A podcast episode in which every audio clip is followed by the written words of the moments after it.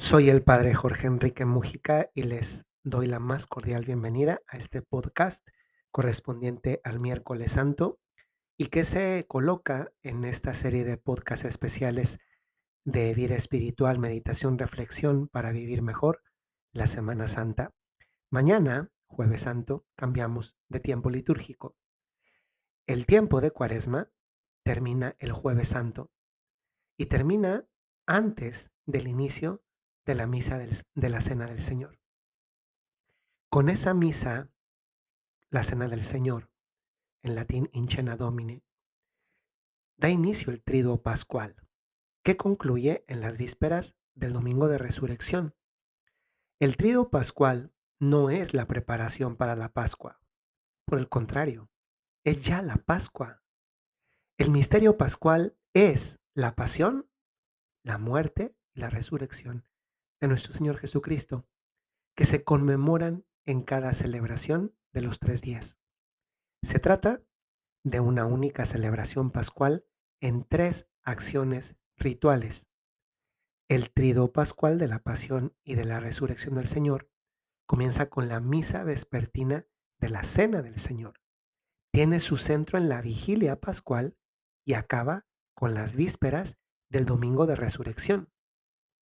En este contexto, el Viernes Santo de la Pasión del Señor se debe ayunar y se debe guardar la abstinencia de carne. A diferencia de los viernes del año, la abstinencia no puede sustituirse por otra mortificación o por una obra de misericordia o de piedad. Y en algunos lugares, según se considere oportuno, también el sábado hasta la vigilia pascual se celebra el sagrado ayuno de la Pascua.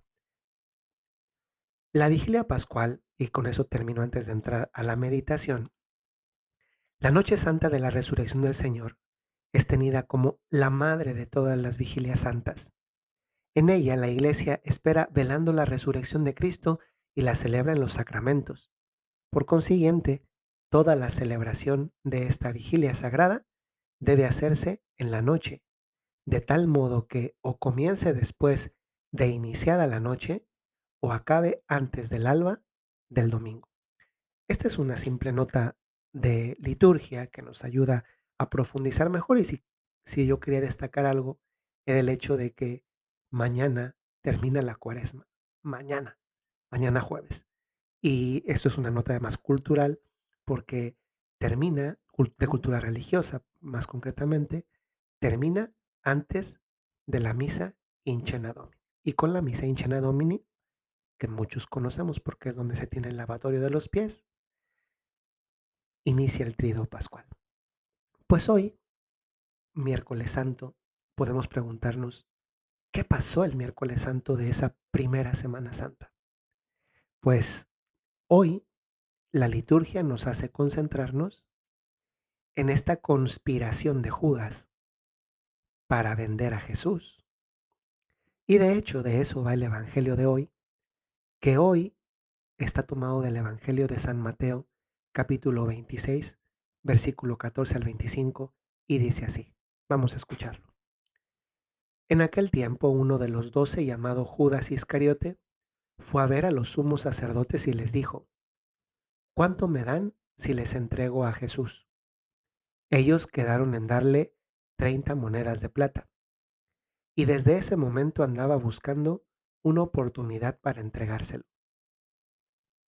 El primer día de la fiesta de los panes ácimos, los discípulos se acercaron a Jesús y le preguntaron, ¿Dónde quieres que te preparemos la cena de Pascua? Él respondió, Vayan a la ciudad, a casa de fulano y díganle, el maestro dice, mi hora está ya cerca, voy a celebrar la Pascua con mis discípulos en tu casa. Ellos hicieron lo que Jesús les había ordenado y prepararon la cena de Pascua. Al atardecer se sentó a la mesa con los doce y mientras cenaban les dijo, yo les aseguro que uno de ustedes va a entregarme. Ellos se pusieron muy tristes y comenzaron a preguntarse uno por uno, ¿acaso soy yo, Señor? Él respondió, el que moja su pan en el mismo plato que yo, ese va a entregarme, porque el Hijo del Hombre va a morir, como está escrito de él, pero hay de aquel por quien el Hijo del Hombre va a ser entregado. más le valiera a ese hombre no haber nacido. Entonces preguntó Judas, el que lo iba a entregar, ¿acaso soy yo, maestro? Jesús le respondió, tú lo has dicho. Palabra del Señor. Queridos amigos y queridas amigas, hoy eh, este Evangelio tiene como un ciclo, ¿no? Comienza contando la génesis de una traición y termina poniendo en evidencia a la persona con la que esa, esa traición comienza y que no es otra que, que Judas.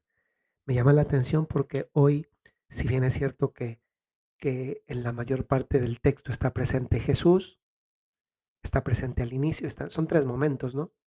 Está en un primer momento, que es cuando, cuando se está conspirando contra Jesús. Pero aunque Jesús no está presente físicamente, en realidad es en torno al cual gira la conspiración y por eso podemos decir que está presente. Luego un segundo momento es cuando los discípulos le preguntan a Jesús, y aquí sí contesta él, dónde quiere que le preparen la Pascua y Él les dice dónde exactamente. Entonces también está Jesús.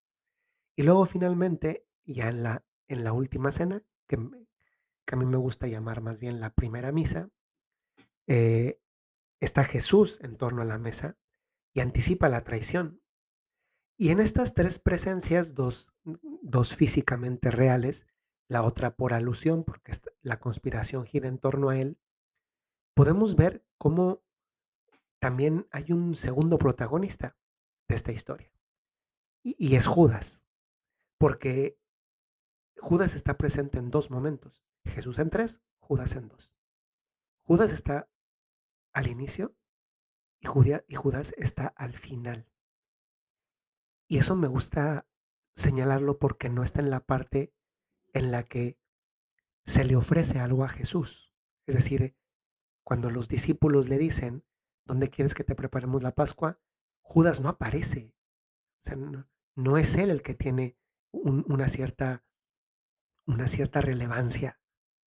Eso me hace pensar mucho en, lo que escuchábamos en el Evangelio del martes santo, ¿no? Cuando hablaba de, de perdón, no, es del martes, es, del lunes santo, donde habla de Jesús que va a la casa de Lázaro, María y Marta, eh, tiran este perfume de nardo costosísimo y, Judas habla, o sea, se mete en una parte eh, que es la parte central y para decir que se podría haber dado a los pobres eh, en lo que se ganara vendiendo ese perfume. Y aquí, que podría ser otra oportunidad para hablar y decir, mm, como redimirse de aquel, de aquel momento más o menos incómodo en el que dice algo inoportuno, como para decir, eh, sí, Señor, yo también te puedo preparar esto, yo también te puedo llevar aquello, y no, permanece callado. Es más, tal vez este silencio se debe a que Judas posiblemente ni estaba allí porque estaba conspirando y esto ya evidencia un contraste, mientras que la mayor parte de los discípulos y apóstoles, incluso sin ser los grandes santos que hoy, hoy conocemos que, que, fueron y que fueron sobre todo después de la muerte y resurrección de Jesús, Judas no está ahí con ellos. Judas está haciendo otra cosa. Y esto también dando un, vínculo con el Evangelio del martes santo, donde hablaba de conmoverse, yo vinculo este conmoverse de Jesús, este conmoverse de su corazón con este hecho, ¿no? El Evangelio de hoy, que es de San Mateo, cuenta pues cómo se fragua una conspiración contra, contra, contra Jesús. Y esto me hace pensar en cómo este proceso se parece también mucho a algunos procesos que vivimos nosotros mismos cuando pecamos o que nos ayudan a entender como, como la maduración del pecado en las personas que nos rodean o que conocemos, las personas que a veces pues, son malas, ¿no? Y fíjense que aquí el Evangelio comienza diciendo, Judas fue a ver a los sumos sacerdotes. Vamos a quedarnos aquí. Uno de los doce, llamado Judas Iscariote, fue a ver a los sumos sacerdotes. Miren, este ir a ver a los sumos sacerdotes presupone un proceso interior en el que la persona se, se debate en su, en su mente voy, no voy, qué les digo, cómo les digo, con quién me presento. Es decir, hay toda una hay toda una geografía de los procesos a realizar. Y y vamos viendo poco a poco con quién, en qué momento, el modo, las palabras, el lugar, a través de quién, etcétera. Y eso también muchas veces pasa en nuestra vida, que cuando vamos a hacer o cometer un pecado, a veces entre más complejo es el pecado, pues más cerebro le metemos. Pero incluso a los pecados pequeñitos vamos viendo por donde sí, por donde no, que no me vean, que no sepan que con esta persona tal, con esta esto otro. Es decir, hacemos toda, es toda un- una ingeniería previa a, a la comisión de aquel pecado. Y este, este enunciado de este versículo, que es el 14, fue a ver a los sumos sacerdotes, presupone todo eso. No es solamente ir, o sea, no es que de repente un día en la mañana Judas dijo, pues hoy voy y a ver qué pasa. No, no, no, es que a la suma de toda esta ingeniería de cómo hacer para realizar aquello, se suma el tiempo que toma uno en madurar todos esos pensamientos que son pensamientos de mal y que también tiene que ver muchas veces con lo que nosotros pensamos. Eh, eh, tantas veces no es que alguien se hizo un gran pecador de la noche a la mañana, ¿no? Así no funcionan las cosas. Esto va llevando tiempo porque se van acogiendo, albergando en el corazón pequeñas rupturas que poco a poco nos llevan a esa gran ruptura como le, le pasó a Judas Iscariote. E- e- Es impresionante porque este Judas Iscariote es alguien a quien Jesús amó y llamó, lo amó y lo llamó. Y fíjense cómo tiene esta osadía de decir las cosas con claridad. Es decir, el pecado te llega a dar un valor que muchas veces no te da ninguna otra cosa. Y por eso les pregunta así, clara y abiertamente, ¿cuánto me das? ¿Cuánto me dan si les entrego a Jesús? En esta segunda frase, que es una pregunta, creo que, que también a esto que estamos considerando acerca del pecado tiene que ver el que muchas veces son otros los que incitan a, a a vivir esos pecados. Si Judas pudo llegar a decir esto es porque muy posiblemente alguien encontró un punto de debilidad de Judas. Ahora sabemos, porque de hecho Juan lo menciona, que robaba dinero y a él en, particular, pues un punto de debilidad era, era este, el, tema del dinero. Po- pobre Judas, ¿no? Qué, qué feo debe ser que te recuerden por eso y no por una cosa bien. Imagínense, Pedro lo, traicionó, también lo traicionó Pedro, pero se arrepintió y hoy lo recordamos como el primer papa y además el primer papa santo, porque después eh, se redimió dando la vida también el crucificado por Jesús. Y qué triste debe ser recordar o ser recordado a través de la historia por, por lo malo que hiciste o por lo bueno que no, no llegaste a hacer. A Judas seguramente alguien le encontró su punto débil y nosotros también muchas veces tenemos puntos débiles a veces se dice, ¿no? Puntos flacos, y, y le supieron llegar y tal vez le sugirieron. Y tal vez comenzó primero con una propuesta así como general, a ver si Judas la captaba. Después fueron más particulares, después más insistentes, y al final Judas sucumbió y ahí les pregunta cuánto me dan. Y ellos quedan en darle 30 monedas de plata. Yo recuerdo que en una clase de derecho canónico, cuando yo estaba estudiando la teología, eh, yo me sentaba hasta mero adelante Y el padre que daba la clase, que era un profesor eh, que trabajaba en la Rota Romana, que es un tribunal eclesiástico en, en la Santa Sede, me preguntó, porque estábamos hablando del tema de, de los estipendios de misa en el Código de Derecho Canónico, digo, estamos hablando, estaba hablando a él y dijo él, ¿cuánto cuesta una misa? Y pues yo respondí, ¿no? Porque me estaba preguntando a mí, yo dije, nada. Y, y- me dijo, eh, no me gustó porque me puso en ridículo delante de todos, pero es que además no iba por esa parte de la pregunta, pero bueno, Si hubiera sabido que iba por esa parte, contesto eso, pero pero yo dije nada porque estamos hablando en el contexto del código derecho canónico y y el valor económico que puede tener una misa. Cuando pregunta cuánto cuesta la misa, yo dije: "Nada". Y él me dice: "No, cuesta toda la sangre de Cristo". Bueno, eso ya lo sabía también yo, incluso sin ir a clase de derecho canónico, pero no era el contexto. Sin embargo, además de la pena que me hizo pasar delante de todos, eh, pues me hizo que se me quedase grabado esto y que en este momento lo recuerde porque si esta pregunta se lo hubieran hecho a, a Judas, ¿cuánto cuesta Jesucristo? Pues la respuesta a Judas sí la tuvo 30 monedas de plata. Piensa en cuántas, cuántas iglesias, personas, piensen tan solo en coleccionistas en el mundo querrían tener mm, eh, el vestido de Jesús. ¿Cuántos pagarían un montón de dinero y mucho más que 30 monedas de plata por una de las reliquias que está aquí en la iglesia de Santa Cruz de Jerusalén, de los clavos, del INRI, del, del, de un pedazo de la cruz? ¿Cuánto pagarían por tener en sus propias casas? ¿Quién pagaría millones de dólares por tener la sábana santa, por tener el santo sudario, por tener el cáliz de la, de la última cena, la primera misa? Pues bueno, si eso pagarían por esas cosas que no es Jesús, ¿cuánto vale Jesús? ¿Saben? Yo me quiero quedar aquí porque esa es también hoy la pregunta principal de esta reflexión. ¿Cuánto vale Dios para ti? ¿Cuánto vale Dios para ti? Porque esto no es algo que se contesta simplemente con una respuesta primaria inmediata. ¿Cuánto vale Jesús para ti? significa revisar tu vida y contestarte con hechos cuánto ha valido Dios para ti. Todavía no ha terminado la pandemia, es verdad.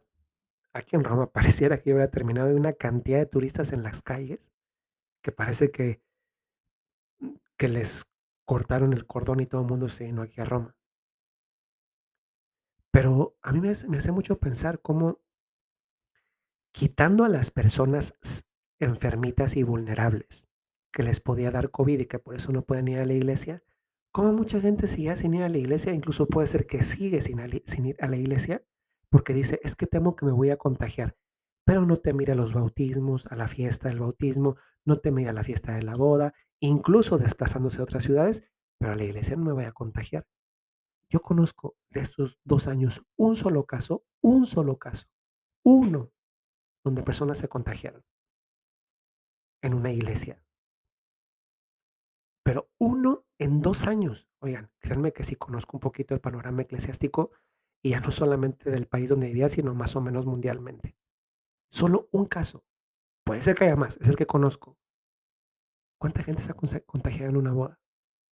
Como para seguir en este momento diciendo que, ay, no voy porque no me quiero contagiar. ¿Cuánto vale Dios para ti? A veces podemos con, con obras, ser como Judas y decir, pues para mí valió 30 monedas de plata, porque no le di su lugar, no lo tengo presente en mi vida, mi oración va mal, mis sacramentos, mis confesiones, ni siquiera estoy en vida de gracia.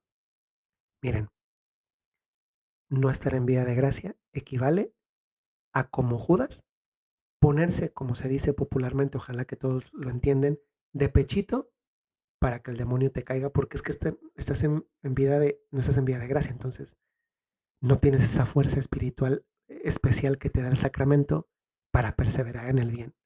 Pues hoy los dejo con esta pregunta. ¿Cuánto vale Jesús para ti? Te invito a que te respondas con, con hechos, no con buenos deseos. Los buenos deseos también son bienvenidos, pero los buenos deseos muchas veces se quedan justamente solo en eso, como como el 31 de diciembre que te haces buenos propósitos. No, no. Aquí o lo contestamos con hechos o no estamos contestando sinceramente y en profundidad esta pregunta. Hoy es miércoles santo, les mando un saludo muy cordial y ay, yo estoy muy contento y termino con esto. Y perdón que di cuente estas cositas, pero también nos permite más cercanía. Los jueves santo los jueves santos, en la mañana, se suele tener la misa crismal en cada diócesis en la catedral y la suele presidir el obispo con sus sacerdotes de esa diócesis. Entonces es la misa del clero con el obispo. Y suele ser en la catedral y con el obispo, porque eso refuerza el hecho de que en la iglesia el presbiterio está en comunión con el obispo. Pues eso sucede en todas las diócesis del mundo. En los lugares en que no se puede tener el jueves santo, se pasa a, miércoles o se pasa a, martes incluso, pero es una misa que se tiene. Y ahí se consagra el, el, el aceite, el óleo crismal de los catecúmenos y para los que se bautizan. Pues aquí en Roma, el obispo es el papa, porque el papa es el obispo de la diócesis de Roma. Entonces mañana voy a estar en la Santa Misa a las 9 de la mañana en la Basílica de San Pedro, que no es la Catedral de Roma, pero va a ser ahí porque caben más personas, eh, con el Papa celebrando la misa crismal, con celebrando, de hecho, la misa crismal. No soy el único, son, van todos los sacerdotes de la diócesis de Roma, pero es con el Papa. Y ya mañana les contaré un poquito más porque no les quiero distraer de la pregunta, ¿cuánto vale Jesús para mí? Hasta pronto.